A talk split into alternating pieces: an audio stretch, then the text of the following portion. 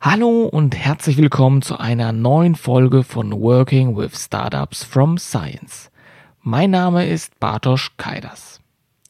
Wusstest du, dass das Exist Forschungstransferprogramm eines der beliebtesten Förderprogramme für Existenzgründung aus der Wissenschaft ist? Nein? Dann bist du bei dieser Folge genau richtig. Denn in dieser Folge beantworte ich die Frage, warum es sich lohnt, das Exist-Forschungstransferprogramm zu beantragen. Und damit wir die Frage auch gut beantworten können, werde ich dir ein paar weitere Informationen geben und dann am Ende des Podcasts ein Fazit ziehen und dir sagen, was deine nächsten Handlungsschritte sind, um das Exist-Programm zu beantragen. Ja, kommen wir zur ersten Frage, was wird gefördert? Gefördert werden technologisch anspruchsvolle Gründungsvorhaben. Das bedeutet, dass dein Forschungsergebnis ziemlich innovativ sein muss. Und diese Innovationskraft wird meistens damit ausgedrückt, dass du ein Patent angemeldet hast. Oder zumindest so viel Know-how besitzt, dass das den bisherigen Stand der Technik weit übertrifft und du ziemlich überlegen bist mit deiner Lösung. Wenn du also eine innovative Lösung hast, die zugleich patentiert wurde und es nicht jeder unbedingt gleich kopieren kann, dann hast du sehr gute Chancen für eine Bewilligung. Ja, kommen wir auch dann gleich zur zweitwichtigsten Frage, nämlich wer wird denn überhaupt gefördert? Gefördert wird ein Team aus vier Personen.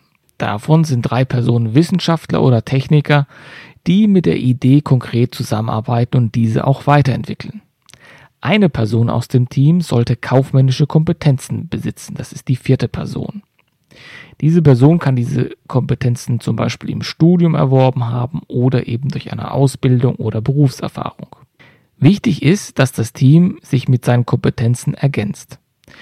Also wenn ihr zum Beispiel lauter Informatiker seid und ihr aber noch Hardware entwickeln müsst, wäre es natürlich gut, wenn im Team Hardware- und Software-Spezialisten verteilt sind. Kommen wir zur letzten spannenden Fragestellung, nämlich wie und in welcher Höhe wird gefördert? Gefördert werden alle Personalausgaben von dem Viererteam. Zusätzlich dazu bekommt das Team 250.000 Euro für Sachmittel. Und äh, mit Sachmitteln meint man, dass ihr das Geld so verwenden könnt, wie ihr eben das für das Projekt benötigt. Zum Beispiel werden oft für 250.000 Euro neue Maschinen angeschafft, Mikroskope, Server, Dinge, die einfach notwendig sind, damit das Projekt erfolgreich durchgeführt wird. Zusätzlich zu den Sachmitteln gibt es noch 10.000 Euro, die rein nur fürs Coaching verwendet werden können. Und du fragst dich vielleicht, warum braucht man 10.000 Euro fürs Coaching? Aber ich kann dir sagen, das ist super investiertes Geld. Denn mit diesen 10.000 Euro kannst du Coaches beauftragen, die dich unterstützen, den Weg zum, vom Wissenschaftler zum Unternehmen zu begleiten. Und das ist wirklich sehr, sehr hilfreich. Also nochmal zusammengefasst, du bekommst alle Personalkosten bezahlt, und zwar die Vollkosten. Das bedeutet, dass auch die Arbeitgeberanteile mitfinanziert werden. 250.000 Euro Sachmittelkosten, die du frei verwenden kannst für alle Teile, die du brauchst, um einen Prototypen herzustellen, eine Maschine zu bauen etc. Und du bekommst noch 10.000 Euro Coachingmittel zur Verfügung gestellt. Damit hat man wirklich eine gute Ausstattung, um ein Projekt zu starten. Ja, das war ein kurzer Abriss über das Exist Forschungstransferprogramm und als kleine Zusammenfassung möchte ich eben auf die erste Frage eingehen, warum es sinnvoll ist, das Exist Forschungstransferprogramm zu nutzen. Aus meiner Sicht ist das Exist Forschungstransferprogramm eine ideale Möglichkeit, aus der Wissenschaft heraus seine Idee zu testen. In keinem anderen Programm, das ich kenne, gibt es so viel Geld, das man dafür nutzen kann, um seine Idee zu testen. Und wenn das Projekt doch scheitern sollte, dann muss man das Geld nicht zurückbezahlen. Das ist ein super Vorteil, um risikolos hochriskante Vorhaben aus der Wissenschaft zu testen. Du solltest das also als Chance wahrnehmen bzw. Chance sehen, wenn du ein Ergebnis hast, das interessant sein könnte, gibt es Möglichkeiten, wie man gefördert werden kann, damit dieses Ergebnis in der Realität auch umsetzbar wird und du vielleicht auf dieser Grundlage ein eigenes Unternehmen aufbaust, das sich wirklich sehr nachhaltig und hervorragend entwickeln kann. Ja, dann bleibt nur noch zum Schluss die letzte Frage, wie kommst du nun an das Exist-Programm? Am besten du wendest dich an ein Gründerzentrum an deiner Hochschule oder Transferzentrum, wie auch immer diese Einheit bei euch genannt wird, und vereinbarst ein Erstgespräch.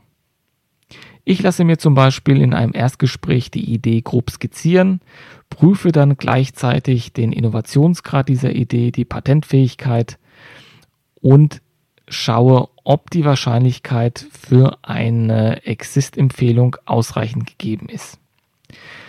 Wenn ich zu dem Entschluss komme mit den Gründern zusammen, okay, es passt alles und ein Exist-Programm könnte, könnte interessant sein, dann geht es in den formalen Exist-Prozess, den ihr dann mit eurem Gründungsberater oder Startup Manager vor Ort gemeinsam durchführt.